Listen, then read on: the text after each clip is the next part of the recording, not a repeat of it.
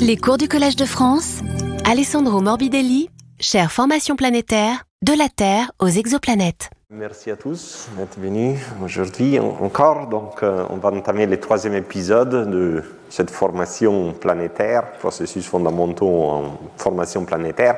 Aujourd'hui, on va parler des formations des planétésimaux.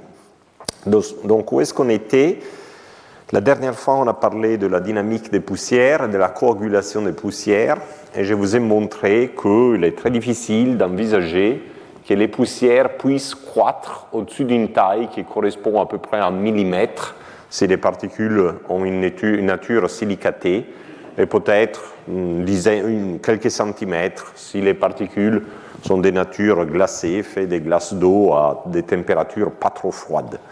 Donc bien sûr, on est encore très loin de la formation planétaire, mais en fait, il n'y a pas que des planètes dans les systèmes planétaires, dans les systèmes solaires, il y a aussi tout un ensemble de petits corps comme notamment les astéroïdes et les comètes.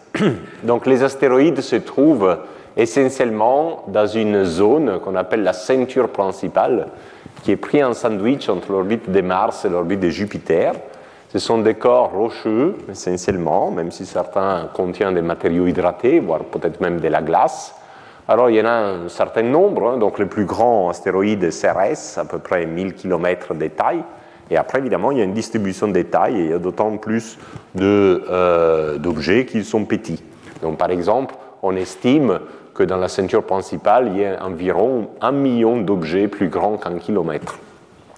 Euh, il y a des astéroïdes qui s'échappent de la ceinture principale et arrivent à intersecter l'orbite des planètes telluriques, sont ce qu'on appelle les géocroiseurs, pour lesquels de temps en temps il y a quelqu'un qui crie au danger, parce qu'évidemment il y a une possibilité infime mais non nulle de collision avec notre planète, évidemment sont beaucoup moins que les objets dans la source, dans la ceinture principale. On compte, on estime qu'il y en a environ 1000 plus grands qu'un kilomètre qui croisent l'orbite des planètes telluriques à tout moment. La source des comètes se trouve très loin, au-delà de Neptune, donc nous, trouvons la ceinture de Kuiper. Donc là, c'est une ceinture de corps, un peu comme les astéroïdes, mais cette fois composée principalement des glaces, glaces d'eau, mais même voire des glaces carbonées comme CO, CO2, euh, azote, etc. Donc la population de la ceinture des, des Kuiper est beaucoup plus grande que celle de la ceinture des astéroïdes. Donc l'objet le plus grand est Pluton ou Eris, donc à peu près 2500 km de taille, une taille pratiquement semblable. On estime qu'il y a environ 100 000 objets plus grands que 100 km, ce qui voudrait dire qu'il y en aurait un milliard plus grand qu'un kilomètre, grosso modo. Et de cette ceinture s'échappent les comètes à courte période qui croisent l'orbite des planètes géantes et peuvent même mettre leur nez à l'intérieur du système solaire. On les voit comme des belles comètes. Et évidemment, et la plupart des comètes à courte période ont des tailles de quelques kilomètres. Et encore plus loin, on a les nuages de Oort, qui est un énorme réservoir de comètes à longue période. Et là, on pense qu'il y a quelque chose comme 10 milliards d'objets plus grands qu'un kilomètre de taille. Donc, il est clair que le système solaire n'a pas que fabriqué huit planètes, a fabriqué une myriade de petits corps, des tailles, de toutes les tailles, allant, disons, de, euh, jusqu'à 1000 km de, de, de, taille, 2500 si on considère Pluton. Et euh, pour les petites tailles, on ne sait pas très bien si les objets sont nés petits ou si ce sont des fragments d'objets plus grands, donc on ne sait pas trop. Euh, les systèmes solaires n'est pas particulier de, ce point de vue. Euh, il doit y avoir des petits corps aussi dans les autres systèmes planétaires. Alors c'est très difficile de voir les petits corps individuels, évidemment, parce qu'ils sont très petits. Donc s'ils transitent devant l'étoile, on ne les voit pas, on ne voit pas les effets sur l'étoile. Mais ce qu'on voit dans certains cas sont ce qu'on appelle des disques de débris. Donc ici, on voit deux images prises au télescope et en bas deux vues d'artistes, donc selon l'angle de vue. Donc ça, c'est un disque de débris vu par la tranche et ça, c'est un disque de débris vu plutôt par les hauts, avec une certaine prospective. Alors, qu'est-ce que sont des disques de débris par rapport aux disques qu'on a regardés les deux premières fois? Donc, ce sont des disques un peu plus vieux, donc autour d'étoiles toujours relativement jeunes, mais plus vieux que les disques protoplanétaires que je vous ai présentés l'autre fois. Donc, il n'y a plus de gaz autour de l'étoile, il n'y a que des poussières. Et ces poussières ne devraient pas être là normalement, parce qu'une fois qu'on élimine les gaz, euh, la pression des radiations de l'étoile euh, l'orbite des poussières. Et donc les poussières, soit elles partent sur une orbite hyperbolique, elles sont échassées du système, soit elles spiralent vers l'étoile centrale. Et donc on estime que la durée de vie d'une poussière en orbite autour d'une étoile, en absence de gaz, est de quelques dizaines de milliers d'années seulement. Pourtant, ces, disques-là ont plusieurs dizaines de millions d'années et les poussières sont toujours là. Donc la seule explication valable est qu'en fait, il y ait beaucoup de petits corps dans ces systèmes qui collisionnent parfois entre eux. Et en collisionnant entre eux, ils génèrent des débris. Et une partie des débris est poussière. Et donc, on continue à voir les poussières parce qu'elles sont continuellement générées par une population de petits corps qui est en collision, en pleine activité collisionnelle. Et c'est la manière euh, grâce à laquelle on déduit que la présence des petits corps n'est pas une caractéristique unique de notre système solaire, mais devrait caractériser la plupart des systèmes planétaires et même pouvoir constituer des populations très massives d'objets. Donc, en toute évidence, les poussières grandissent jusqu'au millimètre, au centimètre, selon qu'ils soient silicatés ou glacés, mais en quelque sorte, on doit arriver à pouvoir faire des petits corps qu'on appelle des planétésimaux, qui ont une taille de quelques kilomètres, 100 kilomètres, ils ont cet ordre de grandeur-là, et avant de former les planètes. Et on pense que les planétésimaux sont un peu les précurseurs des planètes, il faut passer par la formation de ces objets avant de pouvoir former les planètes. C'est pour ça qu'on les appelle les planétésimaux et les petits corps qu'on voit encore aujourd'hui dans les systèmes solaires, comme les astéroïdes et les objets de la ceinture de Kuiper, seraient les planétésimaux qui sont restés dans les systèmes et qui n'ont pas été incorporés par les planètes qui se sont formées à la fin. Donc aujourd'hui, on va discuter de la formation de ces, objets et la prochaine fois, on parlera de la dernière étape, donc la formation des planètes proprement dites. Alors, si on a vu que les poussières ne peuvent pas grandir au-delà de cette barrière de l'ordre de millimètres au centimètre, comment est-ce qu'on peut faire des objets de plusieurs dizaines de kilomètres, voire 100 kilomètres? Ben, Il y a une seule possibilité qui reste, et que d'une manière ou d'une autre, euh, ces poussières puissent former des amas qui sont suffisamment denses pour que leur gravité collective les garde ensemble et c'est donc, euh, une fois qu'ils sont tenus ensemble par leur gravité collective, ben, toutes ces poussières tombent les unes sur les autres pour former un objet macroscopique qui peut être, par exemple, 100 km de diamètre. Mais la question est comment former de tels amas.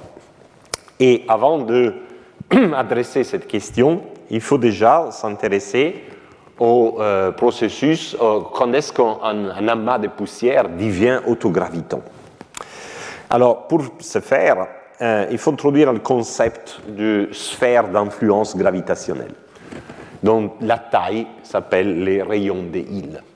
Donc, si vous avez une planète en orbite autour de l'étoile, la planète a une certaine masse, donc une certaine gravité, est suffisamment proche de la planète, ben, la gravité de la planète domine sur la gravité de l'étoile, parce que même si la planète est beaucoup plus petite, la force de gravité est 1 sur r au carré, donc si vous êtes suffisamment près de la planète, les facteurs 1 sur r au carré dominent et compense pour les rapports de masse entre la masse de la planète et la masse de l'étoile.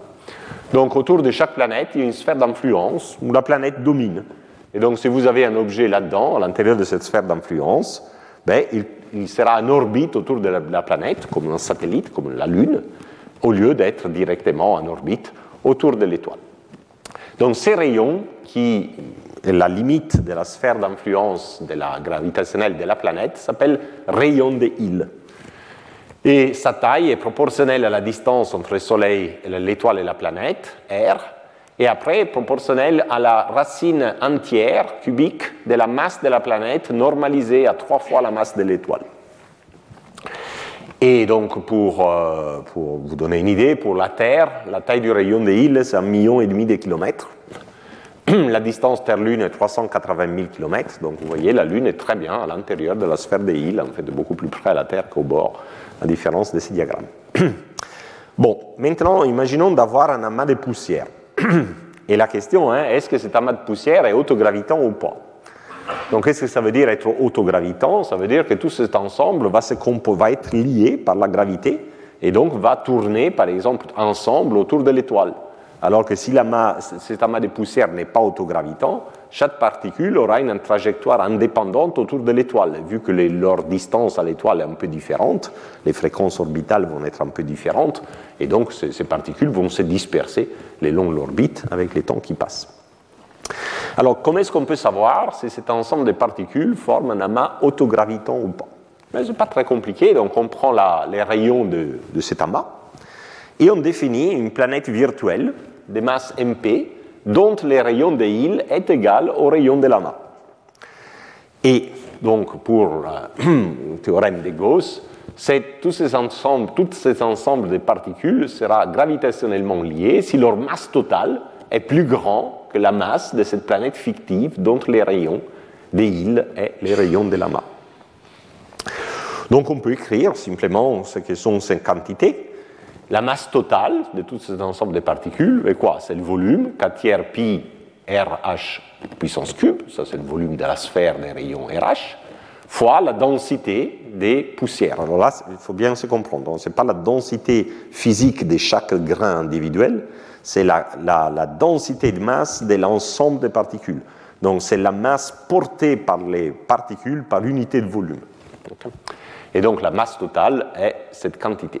Et donc on veut que cette masse totale soit supérieure à la masse de la planète fictive qui a comme rayon de île RH. Donc on va écrire RH en fonction de la masse de la planète fictive. qu'on on développe, simplement on substitue la puissance 3 de cette quantité, donc on obtient cette inégalité. La masse de la planète fictive s'en va, heureusement, parce qu'elle n'existait pas, c'est une planète fictive, c'est resté, on serait bien embêté. Et donc on trouve cette inégalité qu'on peut écrire comme ça. La densité de la population des poussières doit être plus grande que cette quantité, que cette valeur, 9 quarts sur 9 sur 4 pi, masse de l'étoile sur la distance à l'étoile, masse de l'étoile sur la distance à l'étoile au cube. Et cette densité critique s'appelle la densité des îles. Donc si la densité de la population des poussières est supérieure à la densité des îles, vous êtes en régime autogravitant. Donc la main est gravitationnellement liée et on parle alors d'une instabilité gravitationnelle parce que votre population de, particules, sous l'effet de leur propre gravité, est liée et donc ce qu'ils vont faire, sous l'effet de leur propre gravité, il y a toutes les poussières qui vont tomber les unes sur les autres pour former un corps. Donc votre population dispersée des particules collapse sur un point pour former un objet et donc d'où les noms instabilité gravitationnelle. Alors, l'instabilité gravitationnelle requiert que la, densité des poussières soit plus grande que la densité des îles. Et comme vous voyez, la densité des îles dépend seulement de la masse de l'étoile et la distance à l'étoile. Les gaz n'ont rien à voir là-dedans. Cependant, donc, est indépendante de la densité critique pour l'instabilité gravitationnelle des poussières et indépendante de la densité du gaz. Cependant, on peut, pour se donner une idée, calculer les rapports de la densité des poussières à la densité des îles par rapport à la densité du gaz, en supposant une densité du gaz typique, juste pour avoir une idée. Donc la densité de poussière doit être plus grande que la densité des îles. Si vous calculez 9 quarts sur pi, ben, c'est 0,7. Donc c'est 0,7 masse de l'étoile sur r au cube. La densité du gaz est la densité de surface du gaz divisée par la racine de 2 pi, l'échelle d'auteur de pression du disque de gaz. Donc je fais encore un peu de transformation, comme d'habitude. Par exemple, j'écris l'échelle d'auteur de pression Hg comme R fois Hz sur R, c'est juste une réécriture. Je multiplie numérateur et dénominateur par R au carré, donc j'obtiens cette formule-là. Et je l'écris de cette façon parce que pi R carré, densité de surface du disque, en fait c'est la masse du disque à l'intérieur d'une certaine distance R. Et euh, H sur R, c'est le rapport d'aspect, c'est l'angle d'ouverture du disque quand on se départ du Soleil. Et donc là, on peut mettre certaines valeurs typiques pour les disques, telles qu'on l'observe. Donc la masse du disque est de l'ordre d'une fraction d'un centième de la masse de l'étoile, disons 3 millièmes de la masse de l'étoile, c'est un disque jeune typique. Et l'auteur du disque, dans la partie interne, quand il est bien chauffé par le chauffage visqueux, on l'a vu euh, lors du premier cours, c'est de l'ordre de 0, euh, c'est 5%, donc 0,05. Donc si on injecte euh, ces deux valeurs-là dans cette formule, on trouve 7 10 3. Et donc si on compare 0.7 à 7 10 3, ben vous voyez que typiquement, donc, les, valeurs de la densité des poussières doivent être 100 fois la densité du gaz pour que les poussières deviennent, autogravitantes. Et c'est énorme parce que initialement, il y a seulement 1% de la, de la masse du gaz qui peut condenser en poussière. Donc on doit passer de 1% à 100 fois plus. Donc évidemment, les poussières, initialement, ne sont pas du tout prônes à une instabilité gravitationnelle. il faut comprendre sous quelles conditions cette instabilité gravitationnelle peut avoir lieu. Alors l'idée qui fut proposée déjà dans les années, fin des années 70 par Safronov et reprise ensuite par Goldreich et Ward en 1973, est que cette grande densité de poussière par rapport au gaz puisse être euh, obtenue sur les plans du disque grâce à la sédimentation des poussières. On a vu le dernier cours que les poussières ont tendance à sédimenter sur les plans médians, mais pas, indéfiniment, parce qu'il y a une certaine turbulence sur les plans médians qui empêche les particules vraiment d'arriver exactement sur les plans médians.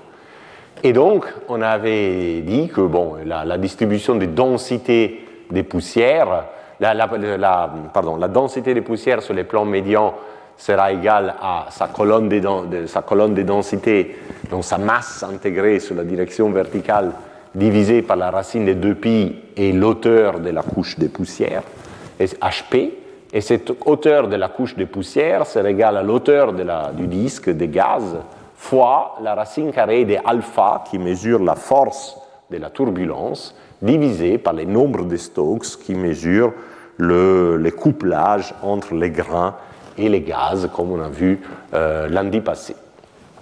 Donc évidemment, si vous prenez cette formule à la lettre, la densité des poussières près du plan médian peut être arbitrairement grande si par exemple la turbulence est arbitrairement faible. Alpha est arbitrairement petit, donc la turbulence est arbitrairement faible. Alors, bon, pour mettre un ordre d'idée, donc je vous ai dit, la colonne, la masse des poussières est à peu près un centième de la masse totale du gaz. Donc, intégré verticalement, la, la, masse des poussières, sigma P, est à peu près 1% de la masse du gaz, sigma G. Alors, si on veut avoir que ρ de poussière, la densité sur les plans médians, est 100 fois la densité du gaz sur les plans médians, il faut évidemment, vu que cette formule, que l'auteur de la couche de poussière soit un dix millième de l'auteur de la couche du gaz. Donc c'est très très peu, c'est un disque très très mince. Et donc ça veut dire que les rapports d'aspect de la couche de poussière serait 5 millionièmes au lieu de 5%. Et si vous voulez un rapport de 10 puissance moins 4, avec cette dépendance en racine carrée, il faut que les rapports entre alpha et les nombres de Stokes, donc force de la turbulence euh, sur couplage de poussière, soient inférieurs à 10-8. Donc c'est des chiffres un peu extrêmes. Alors est-ce que c'est réaliste? Donc, allons voir. Supposons par exemple que ce soit réaliste. Qu'est-ce que ça veut dire? Donc, on a vu lundi passé que les gaz est en orbite autour du Soleil avec une vitesse qui n'est pas tout à fait la vitesse keplérienne, mais c'est une vitesse légèrement réduite d'un facteur 1 moins état, où état est lié au gradient de pression que les gaz ressent en orbite autour du Soleil. Et Mais sur le plan médian, si on veut amener les poussières à avoir une densité qui est 100 fois la densité du gaz, bien sûr, c'est les poussières qui dominent. Et donc les gaz seront entraînés par les poussières. Il y a 100 fois plus, plus de masse. Et les poussières, comme tous les solides, comme tous les corps, comme toutes les planètes, vont être en orbite autour de l'étoile à la vitesse keplérienne. Donc il y a un décalage entre les deux vitesses. Donc le profil de vitesse verticale du gaz doit avoir l'allure de cette courbe blanche. Donc ici, vous avez les plans médians. Ici, vous avez l'axe Z. Donc ici, vous êtes en dessous du plan, au-dessus du plan. Quand vous êtes loin du plan, il n'y a pas de poussière, parce que les poussières ont tous sédimenté sur le plan médian. Donc là, c'est du pur gaz qui va tourner autour de l'étoile avec une vitesse qui est un moins état, la vitesse keplérienne. Mais sur les plans, le gaz doit suivre les poussières, ce sont 100 fois plus, et donc le gaz va tourner à la vitesse keplérienne. Donc on va avoir une courbe de ce type. Et donc, qu'est-ce que ça veut dire? Qu'il y a un cisaillement vertical les gaz tournent plus vite sur le plan médian et moins vite dès qu'on s'écarte du plan médian. Et les cisaillements sont typiquement créent de la turbulence, et en particulier celle, qu'on appelle l'instabilité de Kelvin-Helmholtz, que je représente en fait, je donne une illustration ici, donc c'est une belle image que j'avais pris pendant mon postdoc aux États-Unis. Euh, j'aime bien me balader dans les parcs, donc j'étais dans ces parcs dans les Utah. Et là, il y a deux rivières qui arrivent et se rejoignent. Et ils ont l'avantage que, vu qu'ils ont des quantités de, de boue différentes, ben, l'eau a des couleurs différentes. On ne demandait pas pourquoi les, les, Green Rivers s'appellent green, parce qu'elles sont plutôt marron. Mais bon. Et vu que les rivières arrivent avec des pentes différentes, la vitesse de l'écoulement, la vitesse de l'eau est différente. Donc vous avez cette couche limite entre une rivière et l'autre où les, les, eaux arrivent à des vitesses différentes. Et vu qu'elles ont une couleur différente, ben, on peut tracer qui est qui. Et vous voyez que la barrière n'est pas nette, mais bien fractale à cause des turbulences qui viennent de ce cisaillement des courants de deux rivières lorsqu'elles elles arrivent et elles se fusionnent. Donc c'est la même chose ici. Hein. Vous avez une rivière qui va plus vite, c'est le plan médian. Rivière qui va un peu moins vite, qui est le plan au-dessus. Et eh bien ça va frotter, ça va créer des turbulences. On a vu le premier cours que les disques satisfait la stabilité de relais, mais la stabilité de relais ne concerne que les cisaillements radiales. Donc les, disques ne seront pas turbulents parce qu'il y a une rotation euh, différentielle keplérienne. Mais pour les cisaillements verticaux, la stabilité relais n'offre rien. Et donc, en principe, on doit s'attendre que ce cisaillement de vitesse, si les poussières se concentrent autant sur les plans médians, génère un peu de turbulence, et donc alpha ne sera pas arbitrairement nul. Et donc supposer que alpha arbitrairement petit n'est simplement pas correct. Est-ce qu'alpha va être trop grand ou pas assez? Donc on peut regarder, euh, faire une sorte, comme on dit, back on the envelope calculation, donc des, des, calculs un peu à va-vite, mais qui donnent les bons ordres de grandeur. Donc euh, si vous avez une instabilité de Kelvin-Helmholtz, la vitesse de la turbulence que vous allez engendrer est, empiriquement, la différence des vitesses dans les cisaillements, hein, la différence de vitesse de deux rivières que je vous ai montré, divisée par 30. Donc la différence de vitesse, là, c'est état VK, parce que sur les plans médians, on va la vitesse VK, et au-dessus, on va la vitesse 1 moins état VK, donc la différence est état VK, que je pourrais écrire comme ça. Euh, donc les rapport d'aspect de la couche de poussière, HP sur R, sera le rapport entre la vitesse turbulente et la vitesse de, rotation, de révolution autour du Soleil. Donc vous allez substituer euh, état VK sur 30 pour V turbe, et, et, voilà, et vous trouvez état sur 30. État est de l'ordre de, euh, 3 10 moins 3. Et donc ces rapports de l'ordre des 10 moins 4. Mais on avait dit qu'en fait les rapports d'aspect des poussières, pour, avoir, pour pouvoir se concentrer autant, d'arriver à ces fameux rapports 100, devaient être de l'ordre plutôt de 5 10 moins 6. Donc euh, il y a quand même un facteur 500 qui nous manque hein, pour euh, arriver à l'instabilité gravitationnelle. Pareillement, on peut raisonner en termes d'alpha. Donc les valeurs d'alpha induites par la turbulence euh, de Kelvin-Helmholtz sera égale au rapport au carré entre la vitesse turbulente et la vitesse du son. La vitesse du son est h oméga, donc je vous laisse substituer, vous trouvez ça. Et ça, encore une fois, vu que état est de 3 10 moins 3 et h gaz sur euh, le rapport d'aspect du gaz est 5%, ça vous donne 4 10 moins 6 et on avait dit qu'on euh, avait besoin de rapport alpha sur taux, imaginons même, soyons fous que taux soit 1, de moins que 10 moins 8. Donc encore une fois, il y a des ordres de grandeur qui nous manquent. Donc on dirait que ce n'est pas possible. On dirait que ce n'est pas possible que la sédimentation puisse arriver à un tel niveau que la densité des poussières sur les plans médians excède ce facteur descend, plus ou moins, dont on a besoin pour que les poussières puissent devenir autogravitantes. Sauf si, sauf si, on est dans des conditions où état est très petit ou nul. Et ces conditions ont lieu quand vous avez les disques structurés de façon qu'il y a un maximum de pression, comme on l'a vu les premiers cours, hein, avec euh, le haut bord interne du disque, lorsque les champs magnétiques ouvrent des, des sillons, s'il y a une planète qui crée un sillon. Donc il y a des endroits localisés dans les disques où à un moment donné, le maximum peut atteindre maximum, de, la pression peut atteindre un maximum. Dans ce cas, état est nul, et donc ben, voilà, si vous mettez delta V devient nul, et donc euh, tout, tout, marche en principe. Mais c'est des cas très spécifiques sur lesquels je reviendrai plus tard. Donc voyons une animation, une simulation, plutôt pas une animation, une simulation tirée d'une simulation à l'ordinateur Euh, sur cette instabilité due à la, à la sédimentation des poussières et l'instabilité de Kelvin-Helmholtz. Donc qu'est-ce qu'on voit ici? Donc on voit une tranche dans les disques. Donc on se met à une distance donnée Et on regarde, donc 0 c'est les plans médians du disque, l'axe Z c'est la distance verticale au plan médian, et l'axe X c'est la direction azimutale autour de l'étoile. Et on est à un rayon fixé.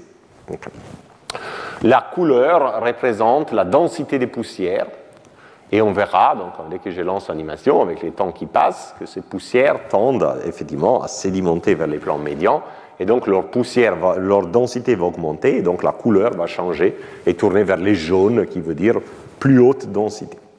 Donc regardons ce qui se passe, voilà. Donc initialement, il y a bien sédimentation, vous voyez que la bande devient de plus en plus fine, les couleurs changent, deviennent rouge, jaune, mais après, il y a cette fameuse turbulence qui s'installe, la turbulence de Kelvin-Helmholtz, qui empêche cette couche de devenir très très très très fine avec une densité très très très élevée les poussières restent éparpillées sur une certaine épaisseur, un Z, et cette épaisseur, c'est le fameux, fameux HP que j'ai calculé avant, dû à la, turbulence alpha euh, générée par l'instabilité de Kelvin-Helmholtz. D'autre part, qui dit turbulence dit euh, tourbillon. Et on a vu euh, lundi passé que les tourbillons peuvent capturer des poussières. Et donc, dans ces tourbillons, parfois, vous avez la densité des poussières qui peut augmenter. C'est ces amas un peu jaunâtres qui sont détruits, réformés, etc. Et plus ils sont gros, moins ils dérivent, hein, parce que ici on est dans un système tournant avec les, systèmes à la vitesse keplérienne, donc tout, euh, se déplace vers la gauche, parce que tout est légèrement sous-keplérien, mais quand vous avez un amas qui est suffisamment grand, ben, lui, il tend d'aller à la vitesse keplérienne, donc il tend à être plutôt stationnaire dans cette animation. Donc, en moyenne, la densité n'est pas énorme, mais localement, dans certains tourbillons, la densité peut être plus. Et c'est ce qu'on voit dans ces graphiques, donc qui montrent la densité des poussières maximale en fonction du temps dans la simulation. J'oubliais de dire que ici, les paramètres des nombres de Stokes, c'est 0.02 dans cette simulation.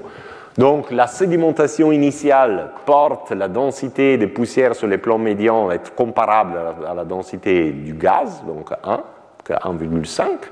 Et après, ces fluctuations que vous voyez là sont les fluctuations qui euh, sont engendrées par la, turbulence, les tourbillons. Et quand les particules sont piégées dans un tourbillon, ben, la densité est plus grande. Et donc, on arrive à une densité, un rapport poussière sur gaz de l'ordre de 10. Et bon, 10 n'est pas 100. Ce n'est pas, pas tout à fait suffisant.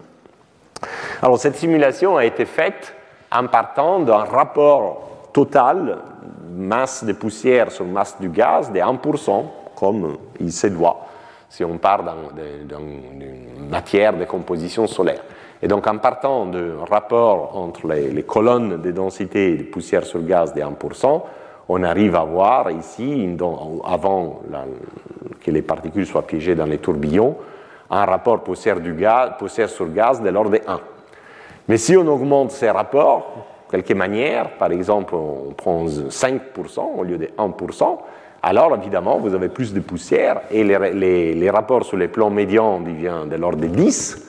Et, donc, dans les tourbillons, on peut être encore 10 fois plus élevé. Et là, on peut arriver à avoir, dans certains tourbillons, des rapports poussière sur gaz de l'ordre de 100 et pouvoir donc enclencher l'instabilité gravitationnelle. Mais il faut au départ démarrer d'un disque qui soit enrichi en poussière par rapport au gaz d'un facteur grosso modo de 5. Donc si l'instabilité gravitationnelle par sédimentation n'est pas vraiment gagnée d'avance, allons voir ce qui peut se passer euh, grâce à l'autre euh, grand processus qui font les particules, celle de dériver vers l'étoile centrale. Je vous ai raconté la semaine passée les poussières des indices des gaz ont en gros deux mouvements. Ils tendent à sédimenter vers les plans médians et ils tendent à dériver vers l'étoile parce qu'ils sont freinés par les gaz. Et donc on a vu l'effet de la sédimentation qui semble être pas suffisant. Voyons maintenant l'effet de la dérive. Donc petit rappel de ce qu'on a vu la semaine passée. Donc je vous ai dit qu'une particule, si elle est seule autour du Soleil, elle tourne autour du Soleil avec la vitesse keplérienne. En revanche, les gaz, s'il est seul autour du Soleil, à cause du gradient de pression, tournent autour du Soleil un peu moins vite, hein, avec ce déficit de vitesse qui est état VK. Et donc, il y a une, différence de vitesse entre les particules et les gaz. Les particules sont en vent d'efface, avec une vitesse delta V, Et donc, il souffre une accélération, une décélération, parce qu'elle est dirigée toujours dans la direction opposée au mouvement des particules, qui est due au, différentiel de vitesse divisé par les stopping time, qu'on peut réécrire comme oméga sur le nombre de Stokes. Et la dernière fois, on s'est arrêté ici, parce qu'on considérait la dynamique d'une particule individuelle dans un disque de gaz. Donc on avait calculé cette accélération et on avait converti cette accélération dans une vitesse radiale des dérives de la particule vers l'étoile. Mais maintenant, on peut considérer que dans les disques, évidemment, il y a beaucoup de, poussières qui portent une certaine densité par une masse, par unité de volume euh, non négligeable, euh. Encore une fois, ce n'est pas la densité des grains individuels, mais c'est la densité de la masse portée par les particules par unité de volume. Et donc, toutes ces particules ensemble ne vont pas être négligeables vis-à-vis -vis du gaz. Donc, les gaz vont sentir une réaction. C'est le principe d'action-réaction de Newton. Donc si toutes les particules sont décélérées avec une accélération qui est celle-là, ben, les gaz vont être accélérés avec une accélération qui est la même fois un facteur qui est le rapport des densités des poussières par rapport au gaz. Si vous avez très peu de poussière, c'est presque rien, mais si vous avez une certaine quantité de poussière, ben, cette réaction devient, devient significative.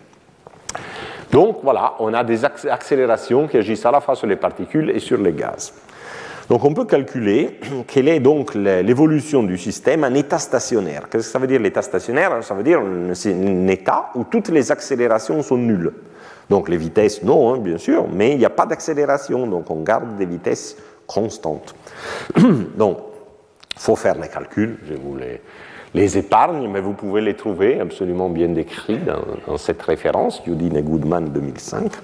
Et voilà ce qu'on obtient. Donc ça, c'est la vitesse autour de l'étoile des poussières et du gaz, et ça, c'est la vitesse radiale des poussières et du gaz.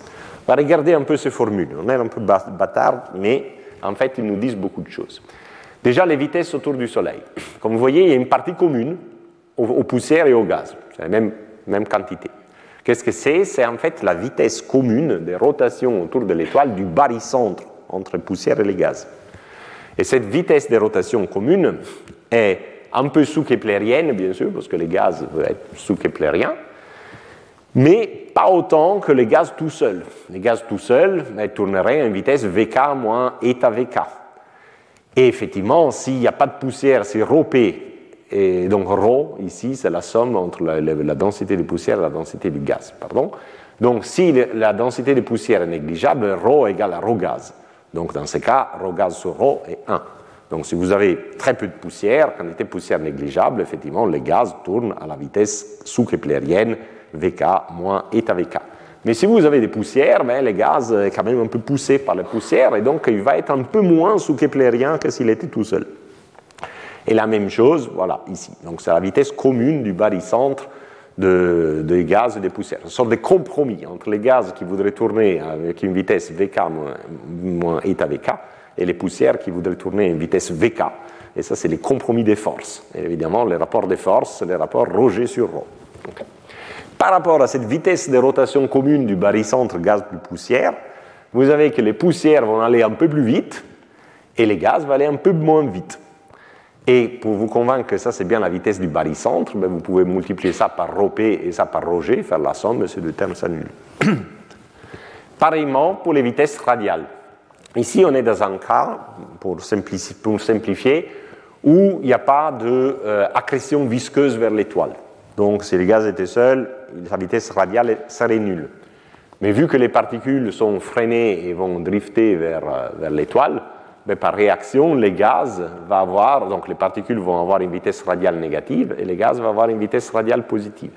Et encore une fois, les barycentres communs à vitesse nulle, si vous multipliez cette équation par ρP et celle-là par ρg, vous faites la somme, c'est zéro.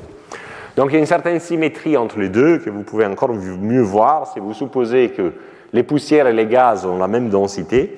Donc la densité des poussières est égale, à la densité du gaz qui est égale à la moitié de la densité totale. Vous avez ça et vous voyez vraiment la symétrie parfaite, plus 1 huitième, moins 1 huitième, moins 2 sur 4, plus 2 sur 4. C'est vraiment voilà, symétrie parfaite.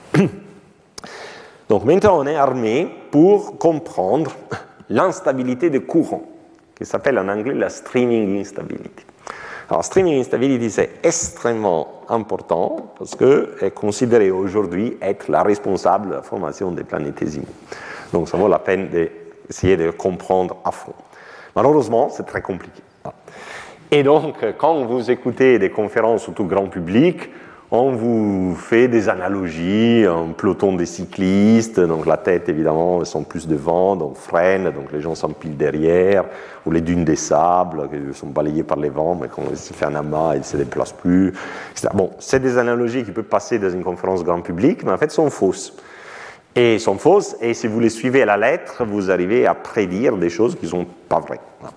Donc ici, c'est un cours, donc je dois vous donner quand même quelque chose de plus correct, même si c'est légèrement plus, compliqué. Alors, on va considérer cette instabilité dans les cas où il y a autant de poussière que les gaz, voire un peu plus que poussière que du gaz sur le plan médian. Donc, euh, rho P soit plus grand que rho G. On a vu que la sédimentation peut facilement nous conduire dans ces conditions-là. Donc, ce n'est pas une condition très restrictive. En fait, l'instabilité courant peut avoir lieu aussi pour des densités de poussière plus faibles, mais ça devient plus compliqué. C'est très intéressant du point de vue mathématique, mais ce n'est pas vraiment relevant pour la planétologie, parce qu'en fait, quand on, après on fait une simulation réaliste, on ne la voit pas. Parce que c'est des instabilités très lentes qui sont vite euh, effacées par, euh, par d'autres phénomènes qui ont lieu dans les disques. Et ce qu'on voit dans les simulations qui peuvent vraiment conduire à la formation des planétésimaux, commence seulement quand le ropé et la densité des poussières et des gaz sont au moins comparables. Donc, fixons-nous dans ces cas de figure, même si la description, évidemment, n'est pas complète. Alors, donc, maintenant, pour, pour comprendre l'instabilité du courant, il faut considérer les poussières dans leur ensemble, pas les particules euh, une par une. Donc, on peut imaginer, euh, en fait, concevoir notre disque maintenant comme un bifluide. Donc, c'est un, disque qui a deux composantes. Il y a une composante gaz, c'est le premier fluide, et une composante poussière, c'est le deuxième fluide. Alors, la différence entre les fluides gaz et les fluides poussière est que les fluides gaz sont la pression, donc c'est très difficile à, à, faire changer la densité du gaz à cause de sa pression interne, alors que les poussières ne sont pas de pression du tout, et donc les poussières peuvent former des amas et changer leur, densité totale. Ces deux euh, composantes du disque, comme on a vu, tournent autour de l'étoile avec des vitesses légèrement différentes, hein, c'est les, équations là. Donc, à des vitesses légèrement différentes, la, la couche de poussière tourne autour de l'étoile un peu plus vite que la couche gaz. Et en plus, la couche de poussière se déplace vers l'intérieur, vers négative, et la couche du gaz se déplace vers l'extérieur parce que UR était positif. C'est ça. négatif, positif. Donc on a ces deux composantes du disque qui ont ces mouvements relatifs. Donc maintenant, je vais suivre l'explication, l'approche qui est très détaillée dans cet article et qui est, devra être relativement facile à suivre. Donc qu'est-ce qu'on voit ici dans les graphiques? On voit la densité des poussières et la vitesse des poussières en fonction de la distance à l'étoile. Et on démarre d'un cas simple où la vitesse radiale est constante, VR est constante, dépendant de la distance à l'étoile, et la densité des poussières aussi. Donc, si on veut créer une instabilité, si on veut voir s'il peut y avoir une instabilité, il faut perturber ce système. Donc, ça, c'est le système en état stationnaire que les équations de tout à l'heure ont décrit. Donc on va perturber ces systèmes, on va voir comment le système peut réagir. Donc on perturbe le système. Par exemple, on change un peu la vitesse radiale de poussière à un endroit donné, à un rayon donné, le long de cette orbite. Par exemple, on la diminue en valeur absolue. La vitesse est négative, donc elle devient, elle devient moins négative. On la diminue en valeur absolue. Si je diminue la vitesse radiale des poussières sur cette orbite, et les poussières driftent de l'extérieur vers l'intérieur, qu'est-ce qui se passe? Ben, La densité des poussières va augmenter sur les mêmes rayons. vous voyez, la couleur devient un peu plus rouge. Et pourquoi? Parce que le produit ρ fois VR doit être constant. Le flux de masse doit être conservé. Et donc, si vous ralentissez les flux, la densité doit augmenter. C'est comme une rivière. Quand une rivière coule vite, l'eau est fine. Et quand la rivière coule moins vite parce qu'elle arrive dans une plaine, l'eau devient plus épaisse. Toujours la, la largeur de la rivière est constante, bien sûr. Donc la conservation du flux de masse dit que si la vitesse radiale diminue, la densité doit augmenter, et donc les changements de la densité est lié au changement de la vitesse par ces rapports euh, densité sur vitesse. Bien. Maintenant, qu'est-ce qui se passe pour les gaz? Comment les gaz vont réagir? Donc, tout à l'heure, on avait dit que la vitesse du gaz était donnée par cette formule. Si maintenant, sur cette orbite, à cet endroit, j'ai une perturbation de densité ρ comment cette formule va changer ben, Il faut dériver cette formule par rapport à ρ qui est là, et aussi dans les dénominateurs, parce que ρ est la somme des ρg plus ρp. Et donc, euh, voilà, on trouve cette quantité, donc la, vitesse radiale du gaz, à l'endroit où il y a un changement de densité des poussières, va changer par cette quantité.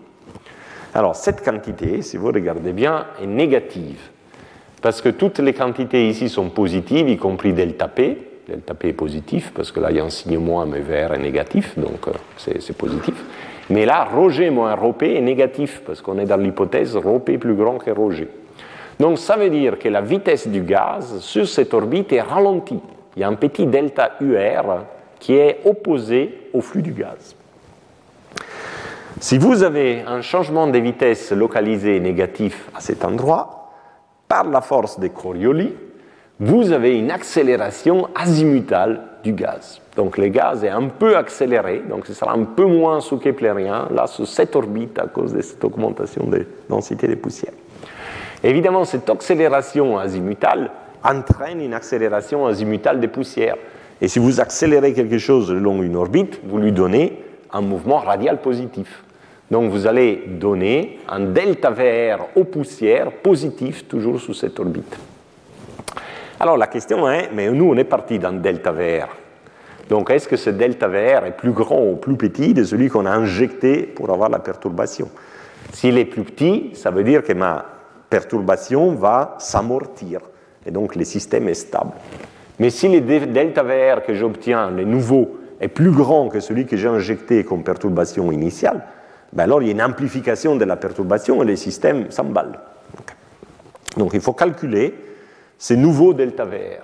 Et pour ce faire, on prend la formule de la vitesse radiale des particules que je vous avais donnée tout à l'heure, et on va injecter, on va calculer comment cette formule change si je change ma euh, densité des particules. Donc je fais la dérivée de 1 sur ρ au carré et j'obtiens ça. Donc le nouveau delta VR sera donné par cette expression. Et si on injecte pour les variations de pression sa dépendance sur le delta VR original, j'obtiens ça.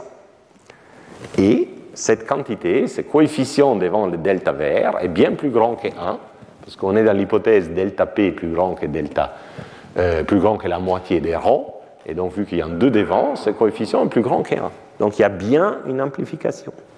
Donc, on est parti avec une perturbation des vitesses. Cette perturbation des vitesses a engendré une perturbation des, densités qui engendre une perturbation des vitesses plus grande.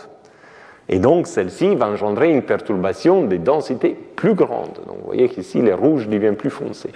Et si j'ai une perturbation des densités plus grande, la prochaine fois, j'aurai un delta UR qui est encore plus grand, négatif, une accélération azimutale positive encore plus grande et un delta VR sur mes particules qui sera plus grande.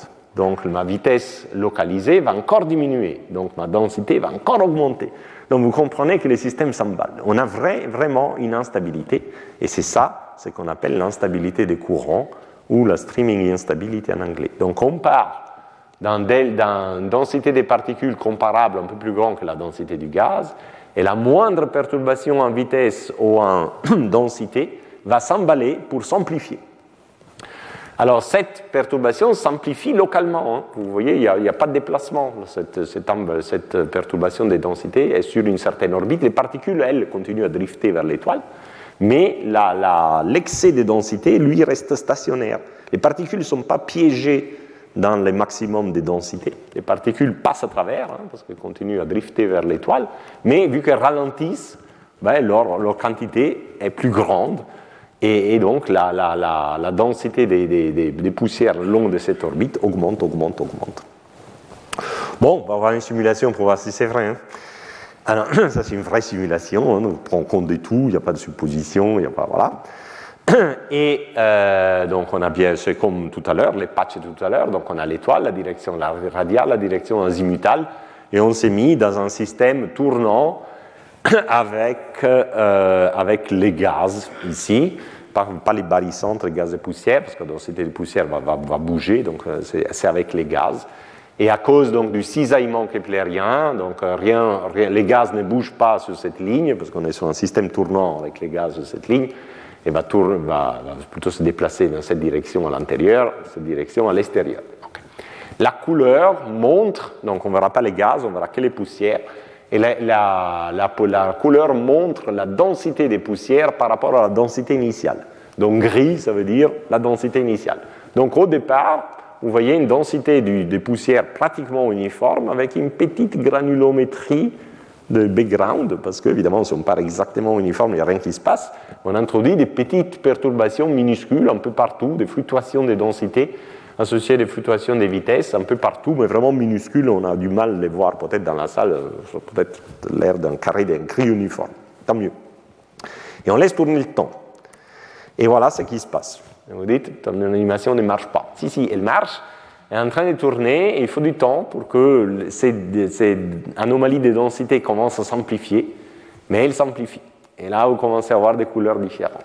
Et vous avez des structures jaunes qui commencent à apparaître. Donc, c'est ces fameuses zones de surdensité. Jaune, ça veut dire qu'on a plus de poussière qu'avant. Hein.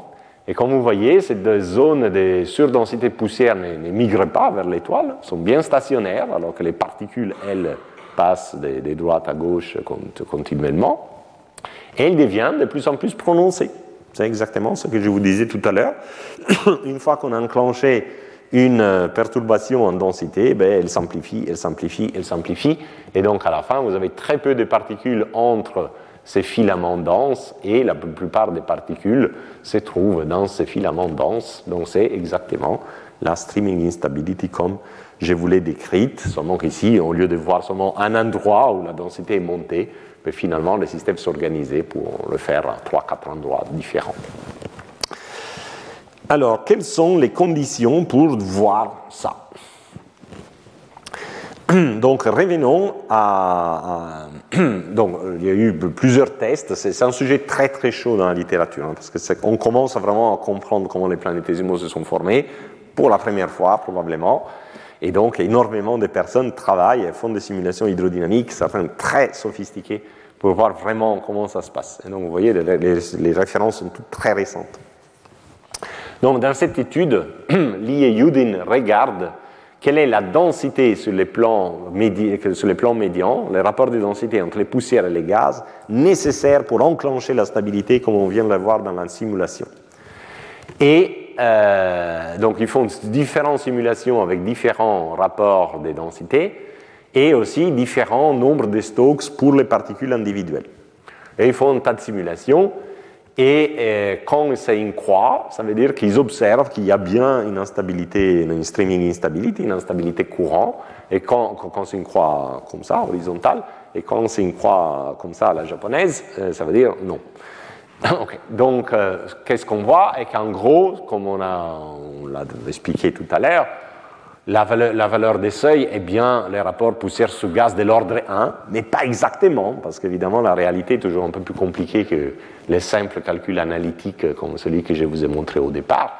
Si le nombre de Stokes est très petit, donc vos poussières sont très petites, très couplées avec les gaz, il faut en fait que la densité des poussières soit égale à 2-3 fois la densité du gaz pour que l'instabilité, la, streaming instability s'enclenche.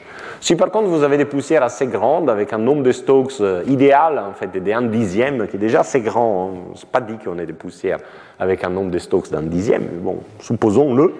Alors là, on peut avoir des instabilités, l'instabilité des courants peut s'enclencher quand le rapport poussière sur gaz un peu moins qu'un, jusqu'à 0.5, 0.4.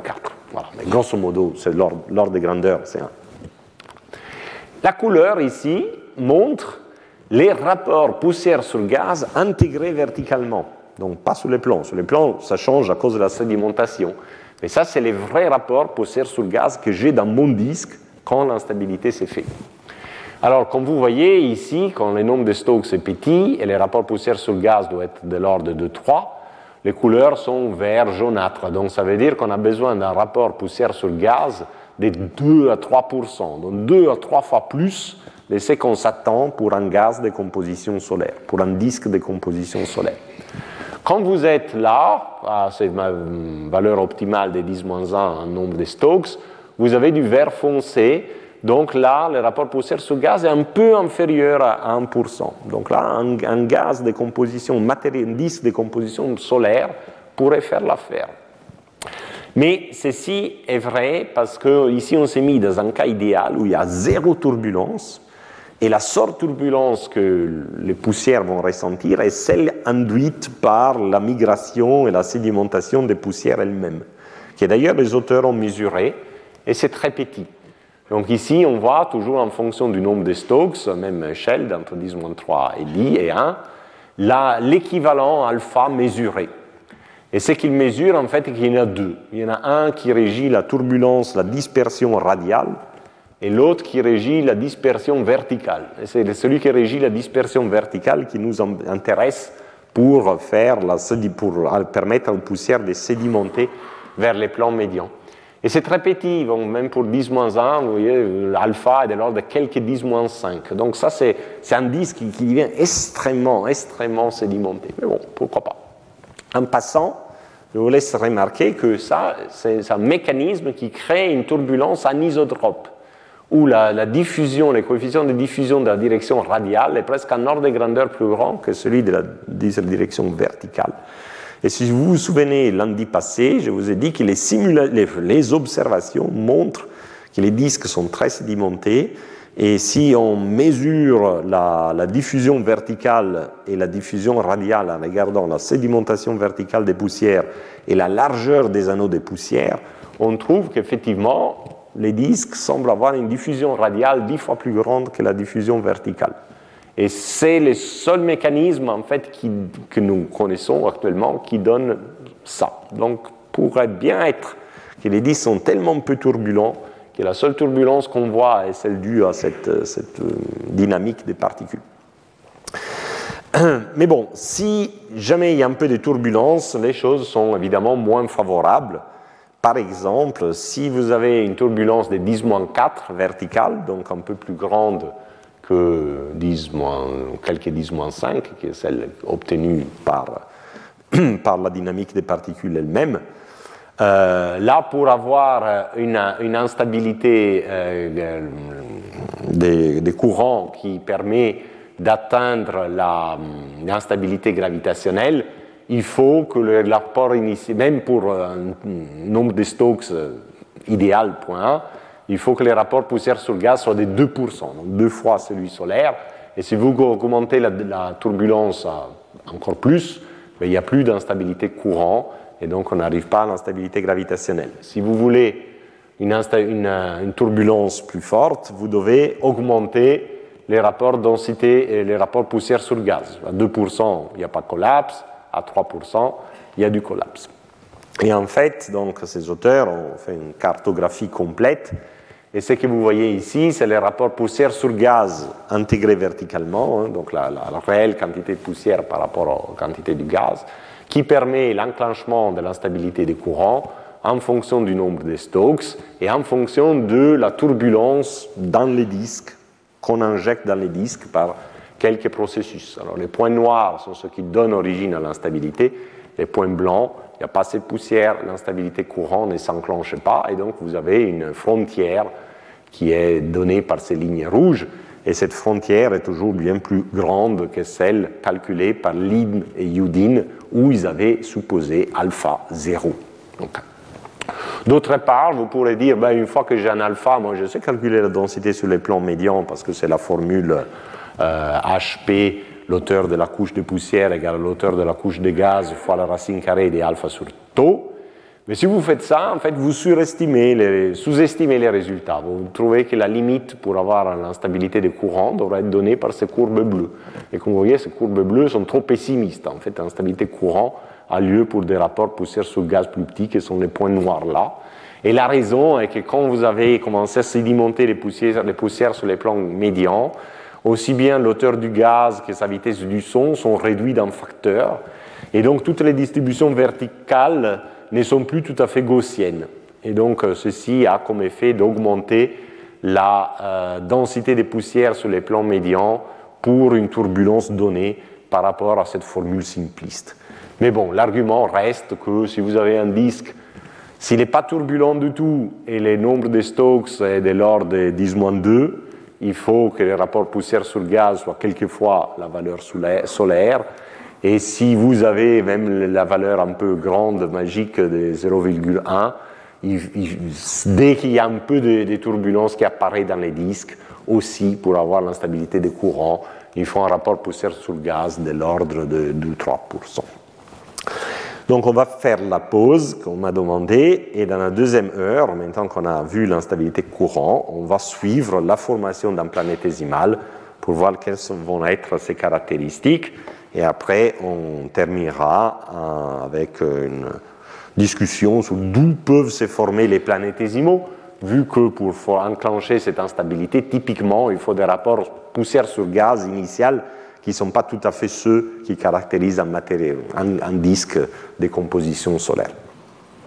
Maintenant, on va parler vraiment de la formation des planétésimaux et discuter quel genre de planétésimaux on va faire.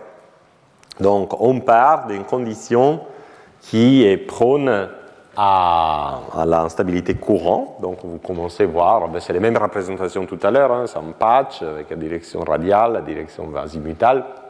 Et vous avez, la, la, couleur représente, la densité des poussières par rapport à la densité initiale. Donc, euh, ces couleurs-là correspondent à. C'est un log, donc 0 égale à 1. Donc, c'est la densité initiale. Et vous commencez à voir ces filaments hein, qu'on a décrits tout à l'heure. Donc, on va les suivre. Voilà. Donc, on va les suivre. Vous voyez que ces filaments deviennent de plus en plus prononcés. Et euh, à un moment donné, se fragmentent, ce ne sont plus des filaments, se fragmentent en amas. Et ça, c'est les fameux amas des particules autogravitantes avec une densité supérieure à la densité des îles. Les voilà. C'est pas beau C'est beau. Hein et en plus, euh, ils interagissent entre eux, parce qu'une fois qu'on a un amas, en fait, euh, chaque amas se comporte, est lié gravitationnellement, comme si c'était un planétésimal, il peut fusionner, vous voyez, ça rentre en collision, c'est fusionné, etc. Donc, on a enfin, pas encore des planétésimaux, mais on a enfin ces amas de poussières autogravitantes. Alors, qu'est-ce qu'ils vont faire ces poussières autogravitantes? Ben, Vu qu'elles sont autogravitantes, vous direz, ben, vous l'avez dit tout à l'heure, donc sous le fait de leur propre gravité, elles vont se sédimenter les unes sur les autres, vont enfin former un planétésimal. Mais il y a encore un petit os. L'os est que, il faut du temps pour se contracter, parce qu'il y a du gaz aussi hein, entre toutes ces poussières autogravitantes. Et donc, pour collapser les unes sur les autres, il faut exfiltrer le gaz, qui lui oppose aussi une certaine pression. Et donc, les temps de contraction de cet amas de poussière en présence du gaz voilà, est donné par cette formule et dépend du fameux paramètre euh, de Stokes. Donc, plus les particules sont liées avec les gaz, plus c'est difficile d'exfiltrer le gaz. Et donc, ce temps de contraction euh, devient long. D'autre part, quand on a un gaz, surtout un gaz qui maintenant est sous stress parce que la masse de poussière veut se contracter, ben ce gaz deviendra turbulent et donc il va engendrer une diffusion turbulente. Et une diffusion turbulente donne une dispersion, parce que c'est une diffusion. Et les temps de, dispersion caractéristique est donné par les rapports entre les rayons de la main et les coefficients de diffusion. Les coefficients de diffusion sera ben, toujours un alpha h au carré oméga. H au carré oméga, c'est la propriété du disque. Alpha, c'est ce fameux paramètre des forces de la turbulence. C'est un alpha prime. C'est-à-dire, ce n'est pas tout à fait l'alpha global dans les disques, c'est l'alpha qui s'applique à l'échelle de la main, et typiquement beaucoup plus petit. Mais bon, pour avoir la contraction de la main, il faut que les temps de contraction soient inférieurs au temps de dispersion. Et donc la condition est celle-là. Et donc, si on a un amas qui a la densité critique des îles, donc ρ égale à ρ île, donc ce facteur est 1, vous, vous faites cette inégalité en mettant ρ île sur ρ égale à 1, vous obtenez ça. Donc, vous obtenez que seulement les amas plus grands qu'une certaine taille critique collapsent. Et les autres, même s'ils ont une densité égale ou supérieure à la densité des îles, finalement sont trop petits, donc la masse collective est trop faible pour pouvoir gagner sur la dispersion turbulente due au gaz qui lui ne veut pas, euh, veut essayer d'empêcher les particules de collapser les unes sur les autres. Donc on a la situation décrite par ces schémas, par les auteurs. Euh, si vous avez, donc vous formez grâce à la streaming, à la stabilité des courants, donc ces amas, ces amas autogravitants, mais si l'amas autogravitant est petit, ben, il prend trop de temps pour, se contracter, la, la, turbulence interne du gaz euh, gagne, l'emporte, et finalement cet amas se disperse. Par contre, si votre amas a la même densité, la densité que des îles, mais il est plus grand, il y a plus de masse collective, la gravité collective emporte sur la turbulence, et l'amas va collapser, et toutes les particules vont se mettre les unes sur les autres, vont bien former un objet d'une certaine taille. Et donc, le processus de formation par une instabilité gravitationnelle, une instabilité courant, vous dit qu'on ne forme pas des planétésimaux de toutes les tailles, en fait. Il y a une taille privilégiée. Parce que les amas super grands sont super rares, donc peut-être peut on les fait, mais pas beaucoup, pas très, facilement en tout cas. Les amas trop petits, ils se dispersent, ils n'arrivent pas à collapser. Et donc, c'est la voie de milieu dans des amas pas trop grands pour être formés avec une certaine probabilité, mais suffisamment grands pour pouvoir collapser. Et si on met un peu de ce qu'on pense être les paramètres critiques, les paramètres typiques dans les disques, on trouve que la taille des planétésimaux qui devraient se former euh, prioritairement est à peu près 100 km. Alors, ce qui est intéressant est que si on regarde la distribution des tailles des astéroïdes, alors c'est compliqué, parce qu'on voit les astéroïdes de toutes les tailles, des grands comme Cérès, à très petits, euh, on voit des astéroïdes qui sont 100 mètres de diamètre. Mais évidemment, il y en a qui sont fragments d'objets plus grands. Et maintenant, il y a des techniques pour distinguer si un astéroïde est un fragment ou si c'est un objet primitif qui existe depuis l'origine du système solaire. Bon, je vous détaillerai ça un jour quand on parlera du système solaire. Euh, mais bon, on peut faire ça. Et donc, on peut sélectionner les, objets qu'on pense être primitifs, être aussi vieux que le système solaire, et voir leur distribution de tailles. Et typiquement, la distribution des tailles s'exprime par une distribution cumulée. Et ça, c'est le graphique préparé un collègue à Nice, et qui montre donc euh, la, la, distribution observée des astéroïdes primordiaux, aussi vieux que le système solaire. Et cette courbe verte est la représentation cumulative d'une gaussienne centré sur une taille de 80 km avec une largeur de 50 km. Donc ceci supporte très fortement cette idée qu'il y ait une taille préférentielle d'objets qui sont formés par ce type d'instabilité. Évidemment, plus ou moins quelque chose, hein, ce n'est pas un truc déterministe qui forme toujours les mêmes objets comme, comme une machine. Et donc, apparemment, selon ce qu'on voit dans la ceinture des astéroïdes, la taille typique était 80 km, plus ou moins 50 km avec des objets très grands, beaucoup plus rares, et des objets très petits, avec très peu de masse, très très rares, parce que la diffusion l'emporte. Une autre chose intéressante est qu'est-ce qui se passe pendant les collapses de ces poussières. Donc, on est dans les conditions où les collapses peuvent bien avoir lieu, il y a suffisamment de masse pour battre la, diffusion turbulente. Et donc, vous direz, bon, voilà, toutes les particules vont tomber sur un même objet de 80 km, etc. Mais il y a une rotation en général. Et donc, rébelote, on est au même, au même point que sur les disques. S'il y a une rotation, il y a un moment cinétique. Et donc, toutes les particules ne peuvent pas tomber sur le même objet parce qu'il y aurait un moment cinétique nul. Donc, comment euh, euh, se passe vraiment un collapse des, des, particules Donc, ceci a été simulé dans ce euh, travail. Donc, ici, vous voyez des points verts. Chaque point vert est une particule. C'est un amas de particules gravitationnellement liées avec une légère rotation initiale qui collapse. Et voilà ce qui se passe. Donc, vous voyez, les collapses. Et puisqu'il y a un moment cinétique, ben, pas toutes les particules vont tomber au centre.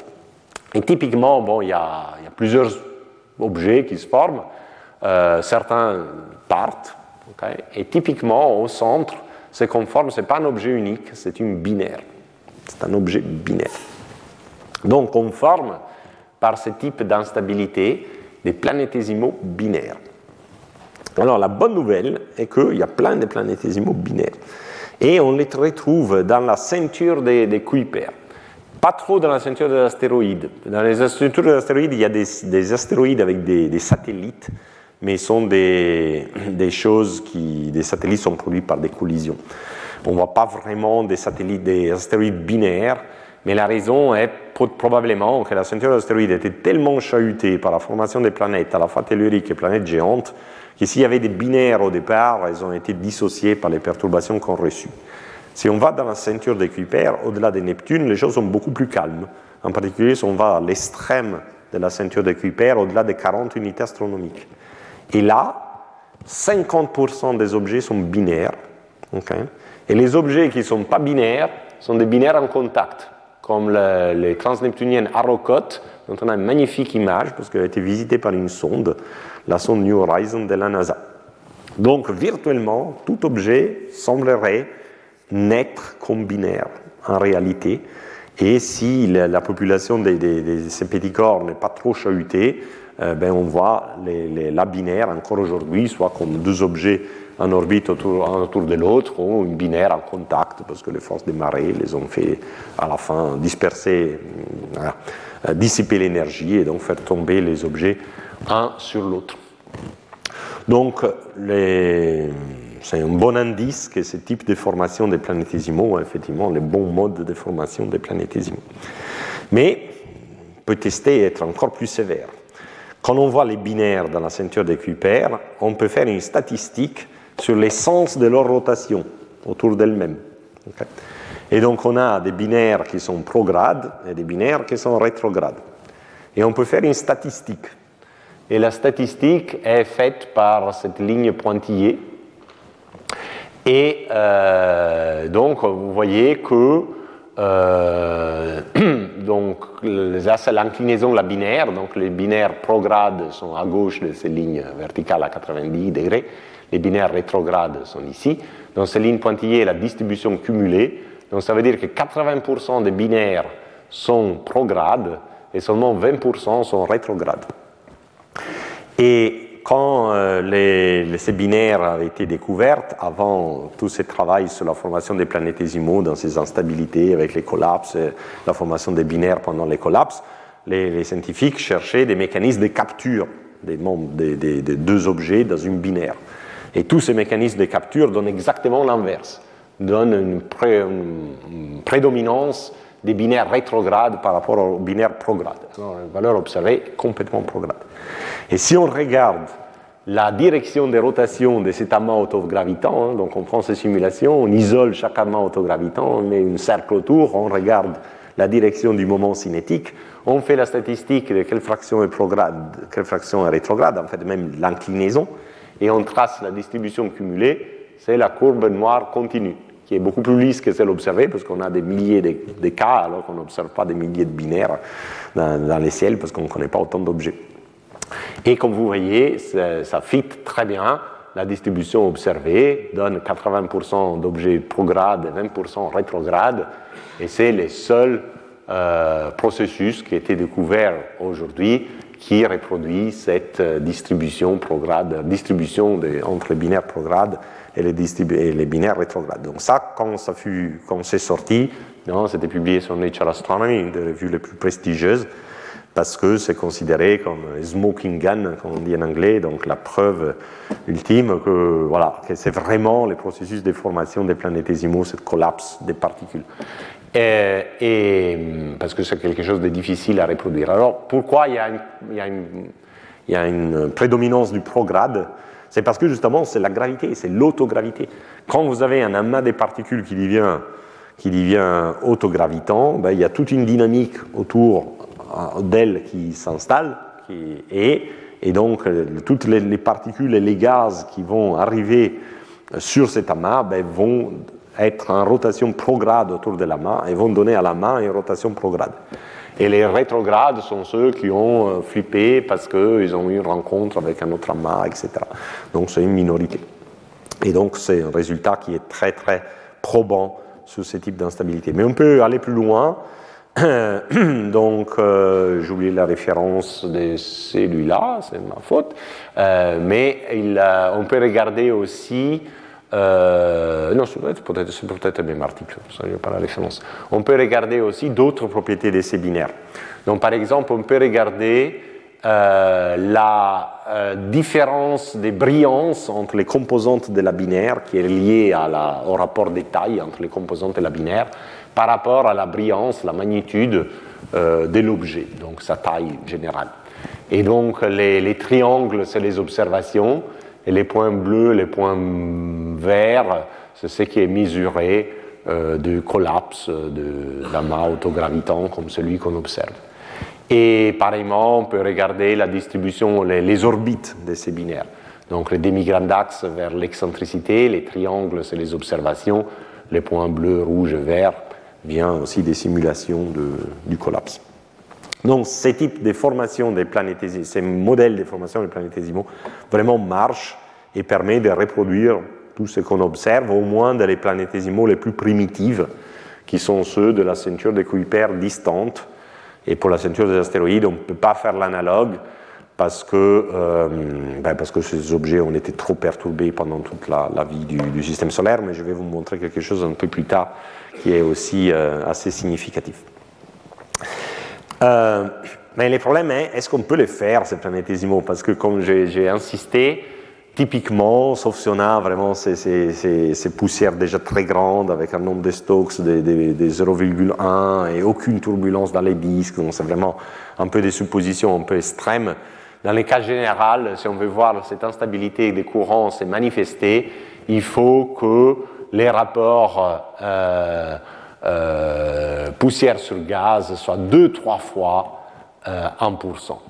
Et les disques, si on prend un disque qui est fait des matériaux solaires et on laisse condenser tout ce qui est condensable, les rapports poussière sur gaz devraient être 1 sur 100. Donc on a besoin de gagner un facteur 2-3.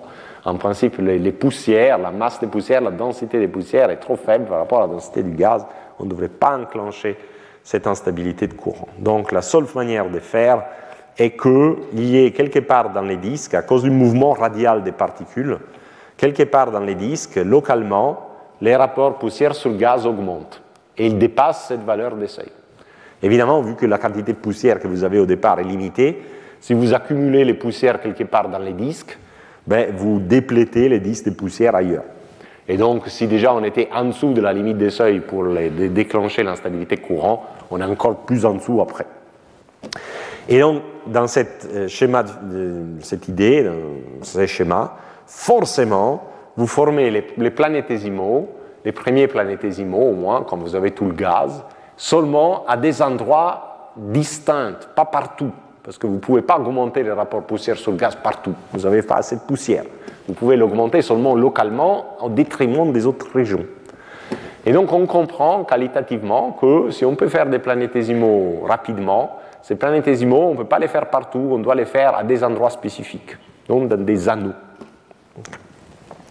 La question est, mais quels sont les processus qui peuvent augmenter localement les rapports poussière sur gaz, à détriment d'ailleurs Il y en a quelques-uns, donc je vais discuter ici. Donc le premier est lié à l'accumulation des particules par freinage dans la partie interne du disque.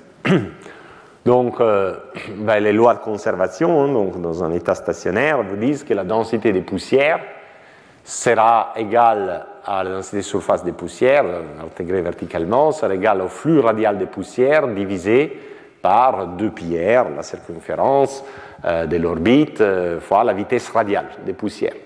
Pareillement pour les gaz, la densité du gaz sera égale au flux du gaz qu'on appelait m dot les premiers cours. Donc par, cohérence, je continue à l'appeler m dot, divisé par 2 pi r, cette fois UR, la vitesse du gaz, au lieu de VR, la vitesse des poussières. Et donc les rapports poussière sur gaz, lui, n'est pas immuable. Il change pour un rapport de flux donné si vous changez les rapports de vitesse radiale. Alors, est-ce que ces rapports de vitesse radiale changent avec la distance à l'étoile?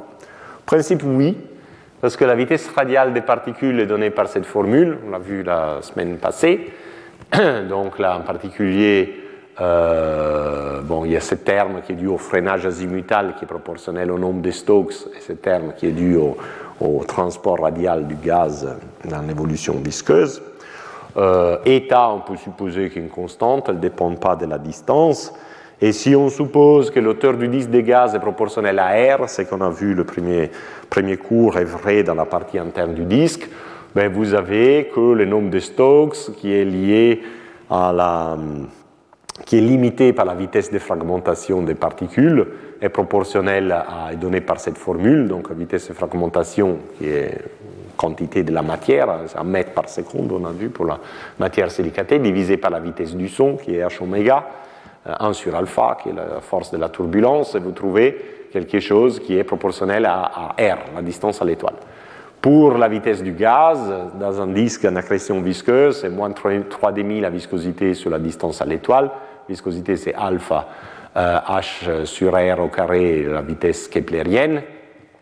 Et donc, euh, ça varie comme 1, euh, sur, 1 sur la racine d'air. Et donc, quand vous mettez tout ça là-dedans, vous trouvez que ces rapports de vitesse, donc ces rapports de densité, effectivement augmentent en approchant l'étoile. Donc par rapport, disons, si vous avez un flux de particules et de gaz à partir de 5 unités astronomiques, ben, quand vous arrivez à un centième d'unité astronomique, votre rapport poussière sur gaz a augmenté d'un facteur 4,5.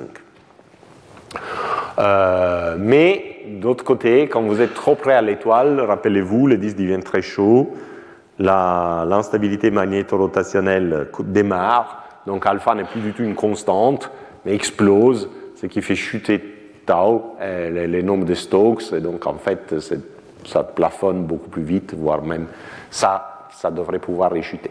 Donc c'est certainement quelque chose qui peut faire gagner en quelques facteurs, on ne sait pas de combien.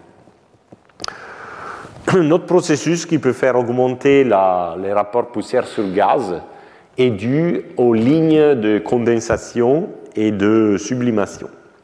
Prenons l'exemple euh, de, la ligne des glaces, là où la glace euh, sublime.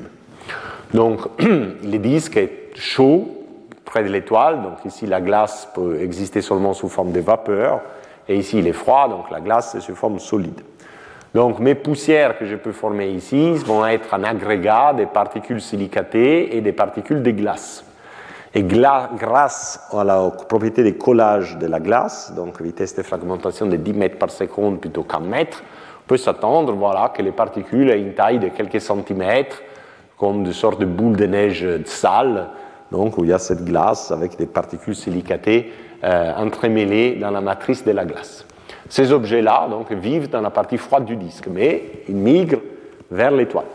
Et quand ils arrivent à la ligne des glaces, ah, il fait trop chaud, les glaces commencent à évaporer, qu'est-ce qui se passe? Ben, Elles disparaissent, elles plus sous forme solide, et les particules silicatées sont donc libérées. Et les particules silicatées sont plus petites parce que leur vitesse de fragmentation est 1 mètre par seconde, et donc elles ne peuvent que subsister plus petites. Alors, comme résultat de cette évaporation de la glace, qu'est-ce que vous avez? Vous avez la libération de la vapeur d'eau. Cette vapeur d'eau, on va former un grand nuage de vapeur d'eau en deçà de la ligne des glaces, qui à cause de la diffusion va s'étaler vers l'intérieur mais aussi vers l'extérieur. Et la partie qui s'étale vers l'extérieur, évidemment, fait froid à nouveau, donc récondense. Et donc ici, vous avez une surabondance de, de glace par rapport à celle que vous aviez d'origine, parce que vous allez recycler une partie de la glace que vous avez perdue, mais pas les silicates, qui continuent à migrer, pour les faire recondenser derrière. Donc les particules ici vont avoir un excès de glace par rapport au silicate et donc une augmentation de la densité de la matière solide par rapport à, celle que vous aviez au départ. D'autre part, ces particules silicatées qui vont continuer leur course vers l'étoile, maintenant, elles sont des particules indépendantes et petites. Elles ne sont plus amenées par une unique structure qui est une grande boule de neige. Et ces particules petites migrent vers l'étoile moins vite que les grosses. Donc, elles subissent un freinage jusqu'à quand elles sont tous ensemble avec la, particule, la, grosse boule de neige, ben, la migration est rapide, mais dès qu'elles sont libérées, la migration est beaucoup plus lente. Et, encore, Et encore une fois, à flux de masse constant, donc en état stationnaire, le flux de masse est constant. Ce flux de masse, elle produit de la vitesse radiale fois la densité des particules. Et donc, si la vitesse freine, parce que j'ai changé la taille, donc je ne suis plus à bord d'un objet grand, mais je suis une particule petite, donc ma vitesse radiale est petite. Pour conserver les mêmes flux de masse, c'est la densité totale de ces particules qui doit augmenter. Et donc là, c'est un processus qui permet d'empiler de la poussière juste en deçà de la ligne de sublimation, la partie qui n'est pas sublimée, juste en deçà de la ligne de sublimation, et donc augmenter les rapports solides sur gaz.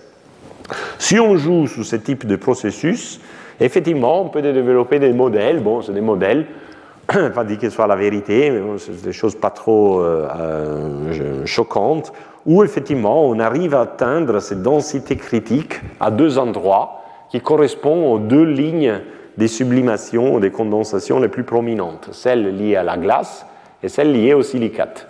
Et moi, par exemple, j'avais publié un modèle euh, il y a deux ans où, voilà, fois qu'on fait tout le modèle de l'évolution du disque, des poussières, coagulation, fragmentation, etc., on trouve bien que les planétésimaux se forment euh, avec des masses totales euh, conséquentes, quelques masses terrestres ou plusieurs dizaines de masses terrestres, à la fois la ligne des silicates et à la fois la ligne des glaces. Alors, dans ces modèles spécifiques, à la ligne des glaces, la formation des planétésimaux, donc cette formation de streaming instability, a lieu pendant un bon bout de temps, pendant lequel les disques refroidissent, donc la ligne des glaces se déplace, donc c'est pour ça qu'on produit des planétésimaux sur un intervalle.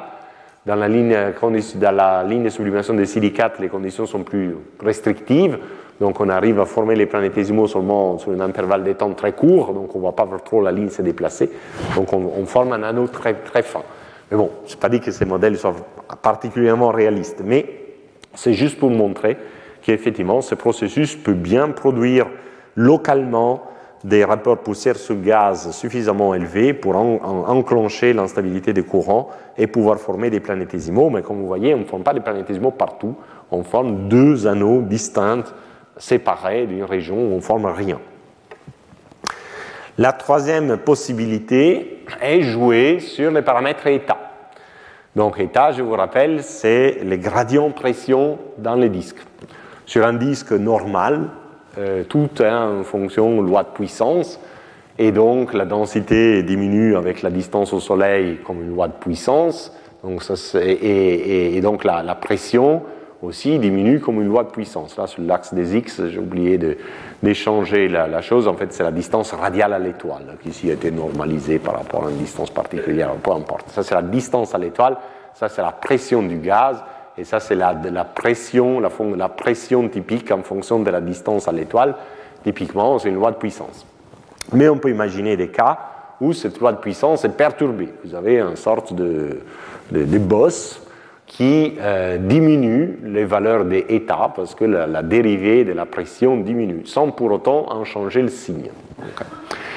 On a vu que, par exemple, voilà, sur le bord d'un disque, le bord d'un sillon, on peut avoir des structures de ce type, même plus prononcées, et là, état peut même changer de signe. Donc la vitesse radiale des particules, elle dépend des états. Donc si état est petit, ben, la vitesse radiale des particules sera plus petite. Et donc encore une fois, hein, par conservation du flux de masse, si vous avez un flux de poussière qui se balade dans les, dans les disques de l'extérieur vers l'étoile, si vous diminuez la vitesse radiale, ben, localement, la densité des poussières va augmenter. Donc c'est une manière pour faire augmenter aussi la densité locale des poussières par rapport à, la densité du gaz, la densité initiale. Mais jouer sur, alpha, sur état, c'est une arme à double tranchant. Parce que l'instabilité de courant, c'est une instabilité de courant. Donc il faut qu'il y ait un courant entre les gaz et les poussières. Or, si état est petit, ce courant qui était état VK, euh, ben, diminue et disparaît. Donc on est en train d'enlever les mécanismes qui engendrent l'instabilité, l'instabilité des courants. D'ailleurs, ces auteurs ont fait un test, ils ont fixé les rapports des densités des poussières et du gaz, volumétriques des poussières et du gaz, donc de façon qu'ils ne changent pas selon, selon les, paramètres dans les disques, et ils ont regardé ce qui se passe si état est zéro, euh, petit ou grand. Et ils ont vu que si c'est zéro, ben, il n'y a rien qui se passe. Le disque est stable, évidemment, il n'y a aucune instabilité courant parce qu'il ben, n'y a pas de courant. Le gaz et les, poussières sont en corotation ensemble. Il n'y a pas de, mouvement différentiel entre les deux. Si état est petit, euh, on voit un peu de turbulence qui naissent, mais il n'y a pas de vraie instabilité courant.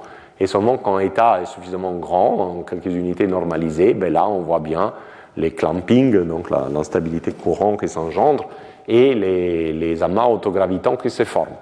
Donc, quand l'état diminue, on, gagne parce que la ropée augmente, mais d'autre côté, la force même de l'instabilité diminue. Donc, qui gagne? Il faut faire là aussi des simulations. C'est le travail qu'ont fait ces auteurs.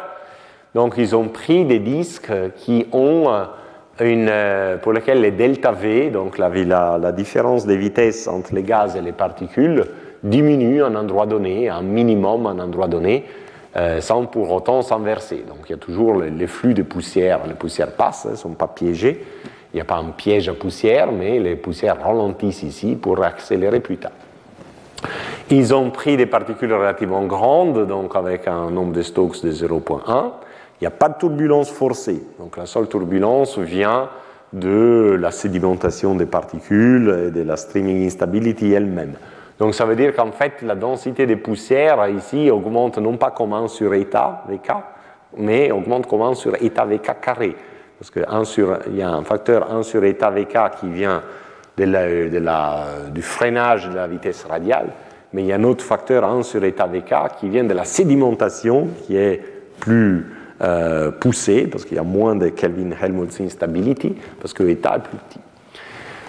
Et donc, vous voyez que là, ces trois snapshots, trois, trois images, la distribution des poussières en fonction de la distance à l'étoile et à la direction azimutale, hein, comme, dans les animations tout à l'heure, seulement que je ne vous montre pas une animation, je vous montre seulement trois états à trois temps successifs, 30 euh, périodes, périodes orbitaux, 45, 60. Et vous voyez que euh, ici, il n'y a pas grand-chose qui se passe, mais quand on s'approche au minimum de la différence de vitesse, il y a ces filaments qui commencent à émerger, et dès qu'on dépasse les minimums de vitesse, ben, les filaments deviennent suffisamment prononcés de pouvoir former ces amas autogravitants, ici chaque amas autogravitant est euh, mis en exergue par un petit cercle. Si on change le profil des pressions, de façon que Maintenant, la, différence de vitesse entre les gaz et les particules devient encore plus petite, toujours une vitesse de différence euh, positive, mais plus petite.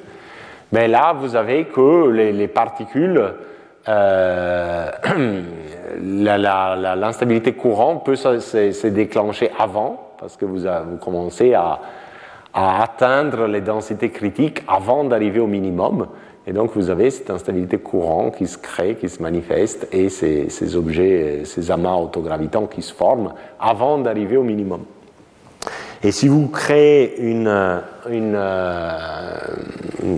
déflexion de la pression suffisante pour changer le signe de la vitesse relative, ça veut dire que les particules, là, ne peuvent pas aller au-delà de ces points, parce que quand ils arrivent ici, ils ne voient pas un vent des faces, mais ils voient un vent des queues par les, par les disques, mais vous avez que l'instabilité des courants s'installe, se manifeste avant d'arriver là, quand euh, les particules ont suffisamment freiné pour faire augmenter leur densité suffisamment pour atteindre l'instabilité courant. Mais ça, c'est pour des particules relativement grandes, encore une fois, nombre de Stokes 0,1.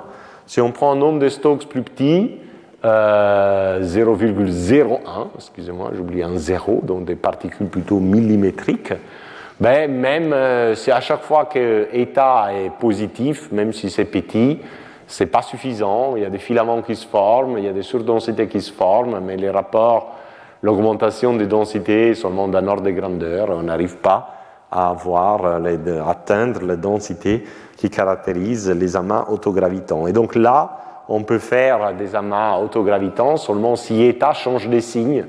Parce que dans ces cas-là, on a un véritable barrage à la migration des poussières, il y a un piège à poussière, donc les poussières s'accumulent sans cesse au, rayon où état change de signe, et s'accumulant sans cesse, ben évidemment, la densité de poussière euh, croît de façon illimitée, et euh, du coup, on a bien une formation de amas autogravitant, mais plutôt par instabilité gravitationnelle, pas par euh, instabilité courant.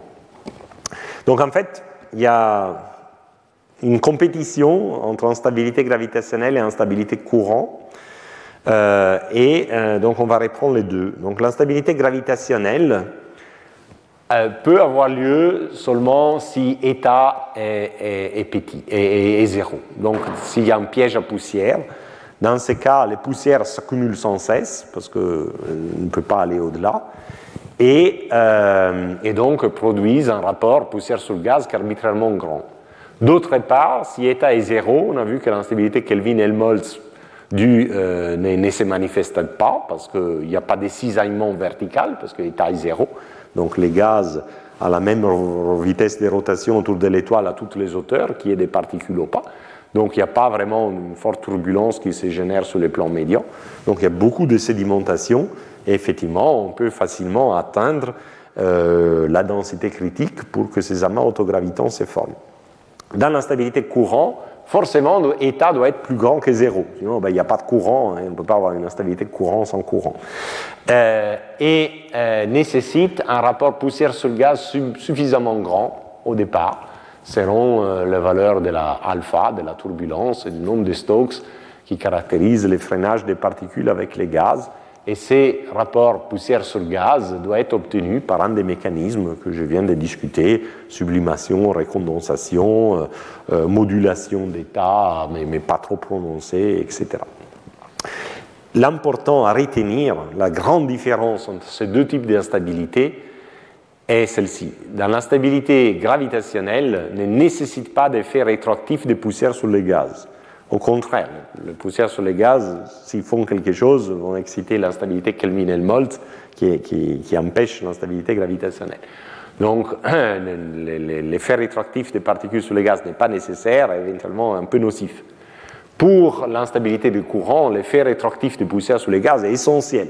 Vous l'avez vu tout à l'heure avec cette histoire de, euh, variation des pressions qui changent la vitesse du gaz, qui donne la force des Coriolis, etc.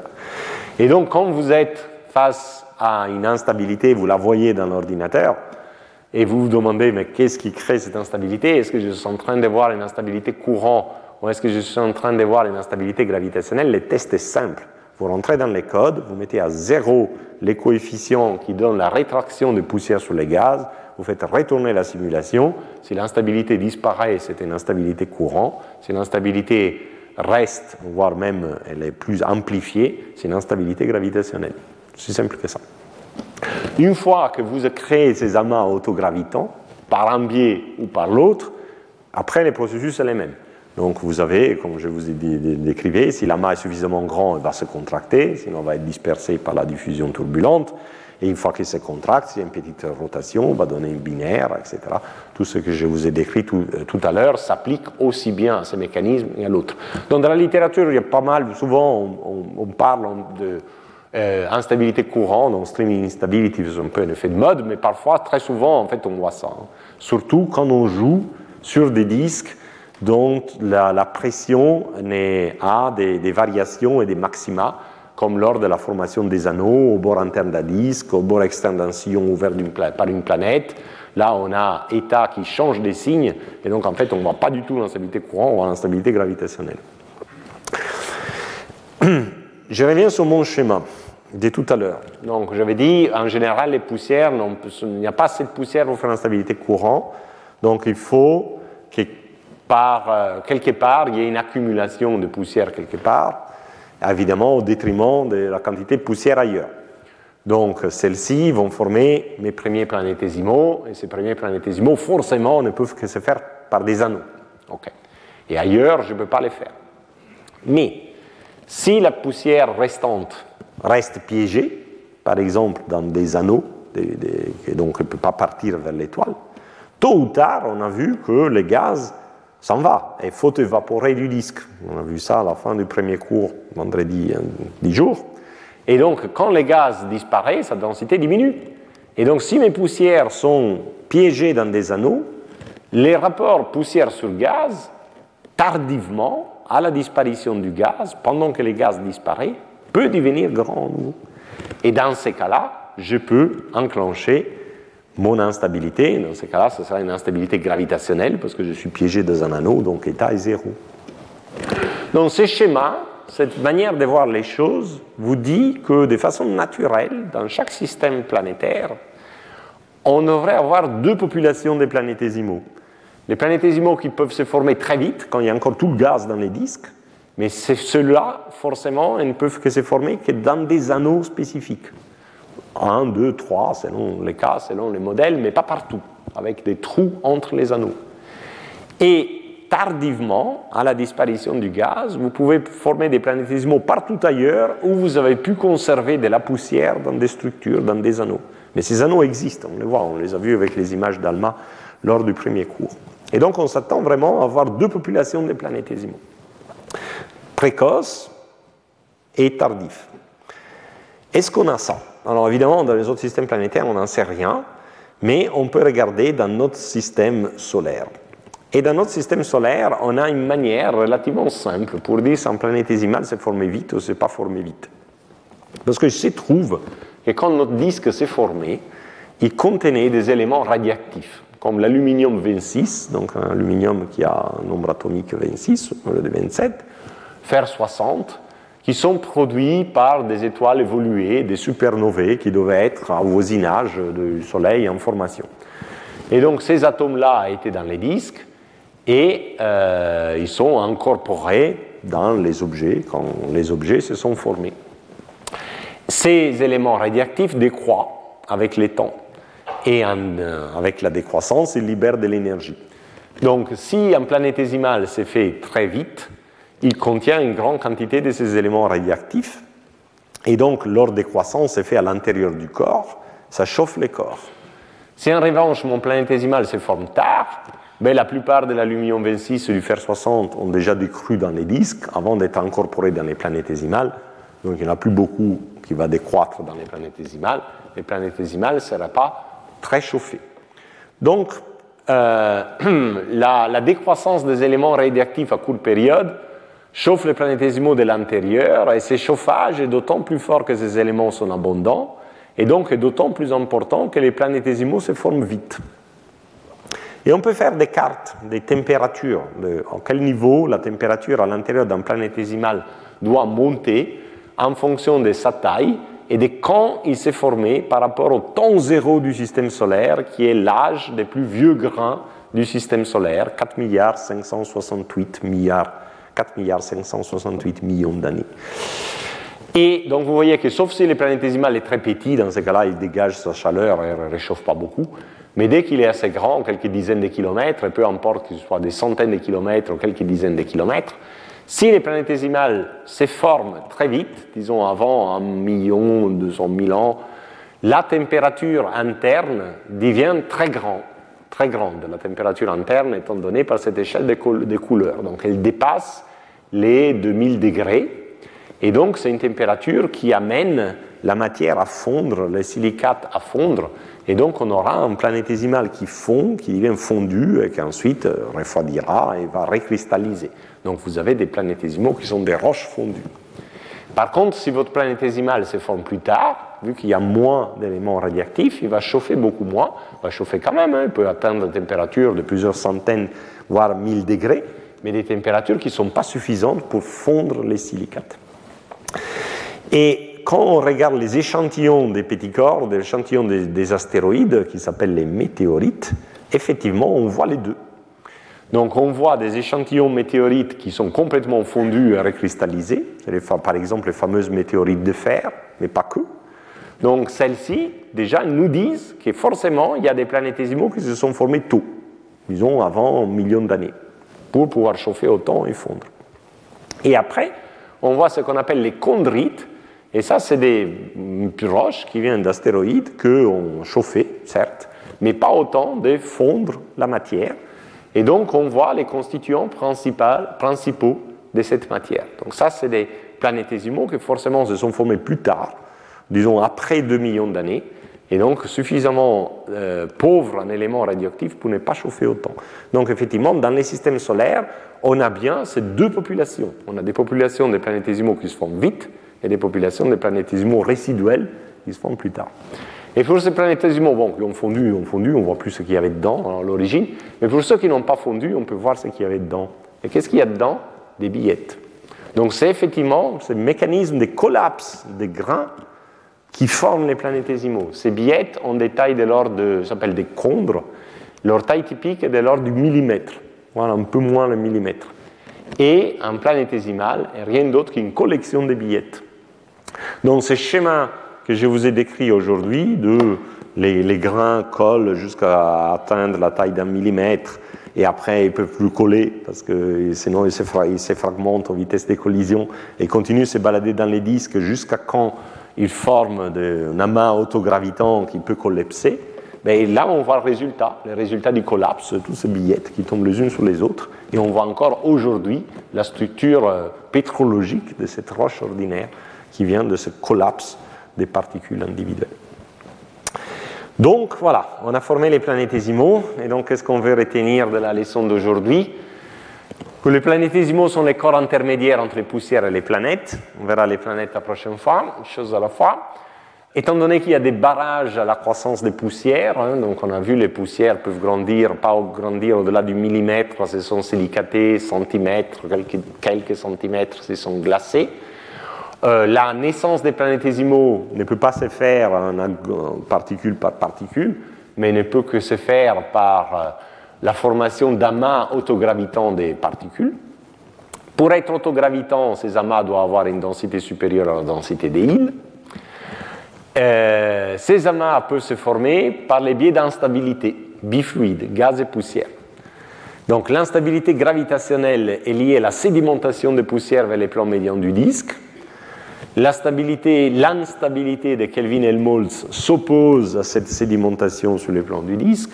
Et donc, celle-ci, la stabilité gravitationnelle, marche, fonctionne seulement quand on a un disque avec un maximum de pression, parce que dans ces cas-là, les gaz et les poussières orbitent autour de l'étoile à la même vitesse, et donc il n'y a pas l'instabilité de Kelvin-Helmholtz, donc on peut avoir vraiment une très forte sédimentation et atteindre les conditions de l'instabilité gravitationnelle. Mais si on n'est pas sur un maximum de pression, il y a un courant relatif, un mouvement relatif entre les gaz et les particules, qui est à la fois dans un mouvement azimutal et dans le mouvement radial. Et, euh, et, donc, dans certaines conditions, euh, on peut euh, avoir une instabilité, donc cette instabilité des courants qui peut créer ces amas autogravitants. Ces amas autogravitants doivent être suffisamment grands pour pouvoir vaincre la diffusion interne et pouvoir collapser pour former un planétésimal. De toute façon, aussi bien l'une que l'autre, en stabilité, pour marcher, elles ont, besoin d'un rapport poussière sur gaz qui en général est plus grand que la valeur canonique, qui est 1%. Et donc, la formation des planétésimaux requiert l'accumulation préalable de poussière quelque part, à des distances spécifiques, alors, quand on a encore tous nos gaz, et si on veut augmenter les rapports poussière sur gaz quelque part, ben, il faut le faire à détriment d'autres parts. Donc, forcément, les premiers planétésimaux ne peuvent pas se former partout, mais seulement dans des anneaux, dans des sites euh, privilégiés. Les pièges à poussière sont des sites privilégiés pour l'instabilité gravitationnelle, parce que là, il n'y a pas des, des vitesses, des vitesses de révolution différentielles entre les gaz et les particules. Et donc, de façon naturelle, on doit s'attendre que les planétésimaux se forment en deux phases. Quelque part, il y a des planétésimaux qui peuvent se former très vite, c'est les planétésimaux précoces, et ailleurs, si on arrive à préserver les poussières sur des maximums de pression, quand les gaz disparaissent, partout ailleurs. Et si les disques contiennent des éléments radioactifs à courte période, ce qui était le cas du disque du système solaire, mais ce n'est pas quelque chose de générique, hein. donc ces deux populations de planétésimaux, pas forcément génériques, ces deux populations de planétésimaux précoces et tardifs vont donner origine à des planétésimaux fondus ou chondritiques, ce qui est exactement ce qu'on voit dans les systèmes solaires. Donc voilà, j'ai terminé ma, ma leçon. Et comme d'habitude, je reste ici à disposition de vos questions pour signer les feuilles de présence, etc. Merci. Retrouvez tous les contenus du Collège de France sur www.colège-2-france.fr.